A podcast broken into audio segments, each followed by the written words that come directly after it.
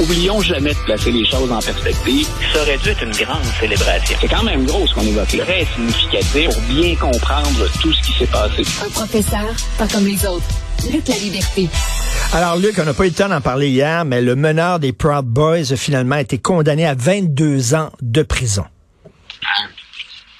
Voilà, écoute, et c'est un, c'est un message fort qu'on envoie pour ceux qui en doutaient encore du potentiel de menace que représente l'extrême droite aux États-Unis.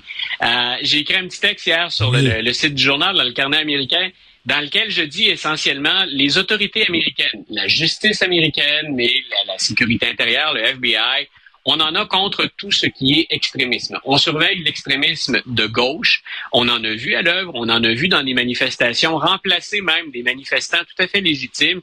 Et eux aussi ont recours à la violence. Puis ils recrutent souvent de la même façon que l'extrême droite, pour des causes différentes, mais ils représentent un risque. Mais depuis les années 80, ce qu'on démontre aux États-Unis, puis ce qu'on appuie, c'est que si vous avez à craindre pour le régime, pour le gouvernement, une opération majeure, elle risque de venir de l'extrême droite parce que l'extrême droite a plus de succès dans son recrutement, ne serait-ce qu'en raison des valeurs que présente l'extrême droite, qui se rapprochent plus des valeurs traditionnelles. Et moi, j'ai vu dans la, condamnation de Tario, qui est donc le meneur des Proud Boys, une confirmation de ce qu'on craint depuis des années. Donc, soyons clairs, on, on conteste autant l'extrême gauche que l'extrême droite. Ça représente une menace autant d'un côté que de l'autre. Mais ce qu'on a vu à l'œuvre le 6 janvier 2021, ben écoute, ce sont euh, essentiellement des gens, le, ceux qui étaient là en termes d'organisation. On parle pas d'une manifestation spontanée, de gens qui, à la limite, bien intentionnés, viennent pour manifester leur appui à M. Trump, mais on parle de ceux qui ont posé des gestes violents et qui ont été prêts à prendre d'assaut le Capitole. Essentiellement, on retrouvait des gens d'extrême droite. Ils étaient associés aux Oath Keepers ou encore aux Proud Boys. Et on a, écoute, c'est de nombreuses condamnations pour complot séditieux et les peines sont très sévères. Et on espère que ça va décourager ce qui se voulait être une montée en force de l'extrême droite. Donc, on a des peines là, dans les deux dernières semaines, ne serait-ce que ça. Ce sont des peines qui vont de 10 à 15 à 17 à 18 pour le meneur, entre autres, des Oath Keepers. Et là, pour M. Tario, qui était le meneur des, Proud Boys, qui était même pas là le 6 janvier, il avait été arrêté auparavant, M. Tario a, hésité, a hérité de 22 ans de prison et il faut aller lire les commentaires du juge lors du prononcé de la sentence. Et grosso modo, ce qu'il lui dit, c'est, vous savez, c'est sacré chez nous, cette passation des pouvoirs qui s'effectue pacifiquement.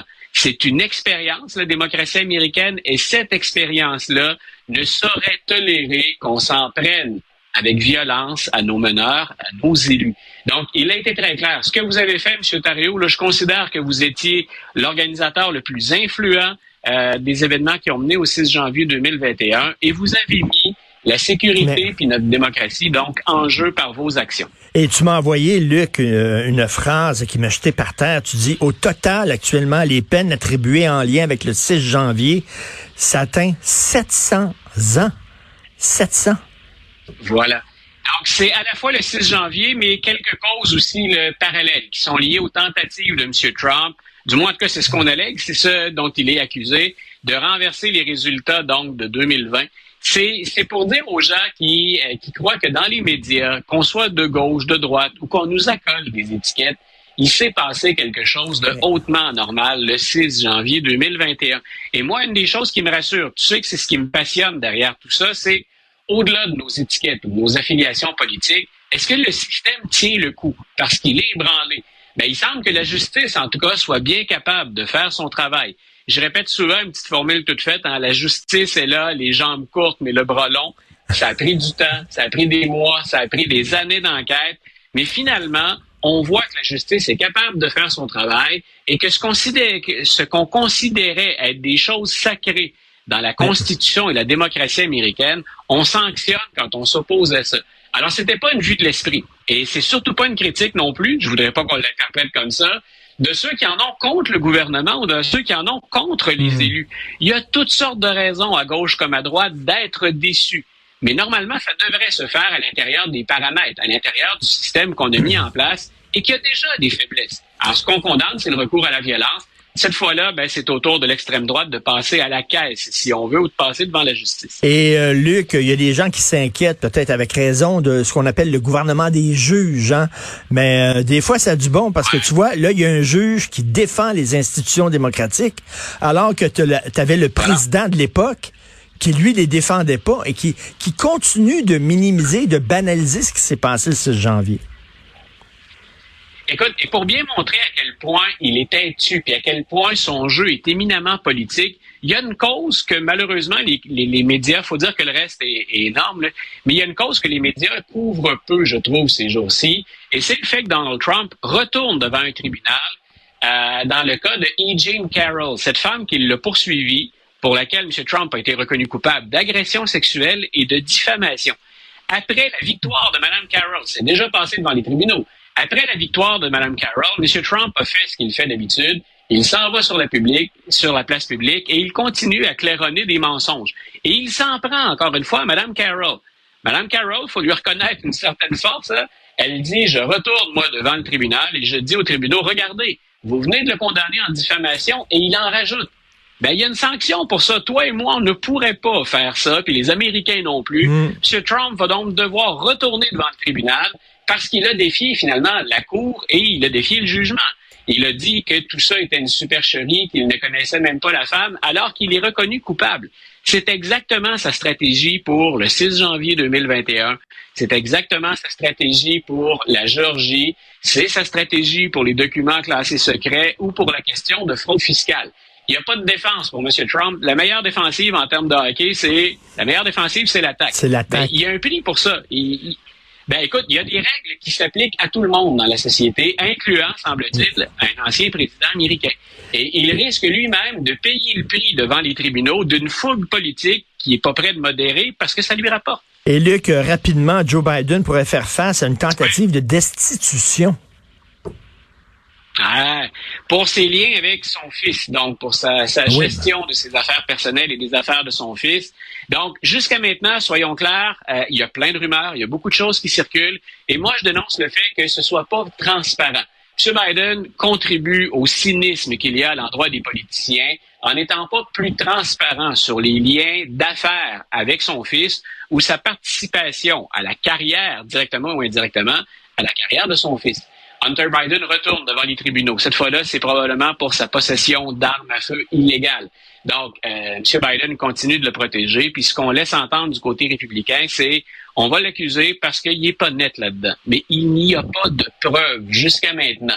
Ce qui laisse entendre, bien sûr, que c'est un jeu politique. en raison des démêlés politiques de M. Trump, on va opposer à ça euh, les affaires prétendument illégales de M. Biden.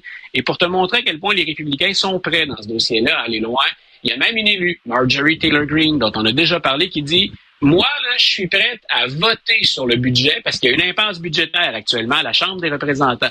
Ben, elle écoutez, moi, je vais voter pour le budget, pour empêcher la fermeture des services gouvernementaux, mais si vous votez pour entraîner la destitution de Joe Biden, on est donc rendu à utiliser la destitution strictement comme une arme politique et même une arme de marchandage. Alors qu'on discute de budget, elle, elle associe budget et les services offerts aux, Américains à un vote pour déclencher la procédure de destitution contre M. Biden.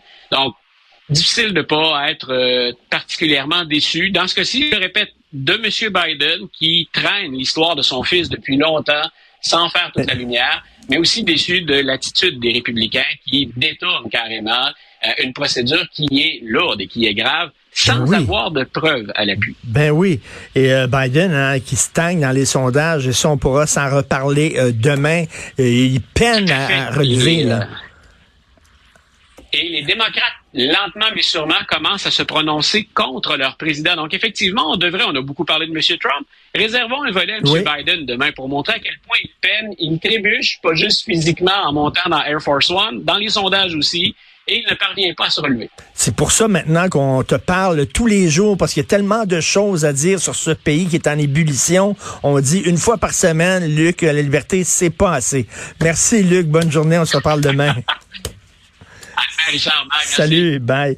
Euh, si vous voulez euh, nous euh, écrire, euh, commenter euh, les propos qui ont été tenus dans l'émission euh, de façon positive ou négative, si vous n'êtes pas d'accord, si vous avez des idées, alors c'est studio@cube.radio. On vous lit tous les jours. Merci beaucoup à l'équipe de recherche, Florence Lamoureux, André-Sylvain Latour et Charlotte Duquette. Merci pour votre excellent travail. L'ami Jean-François Roy à la réalisation, à la régie, mise en onde. Merci beaucoup. C'est Benoît Dutrisac qui prend la relève. On se reparle demain 8h30.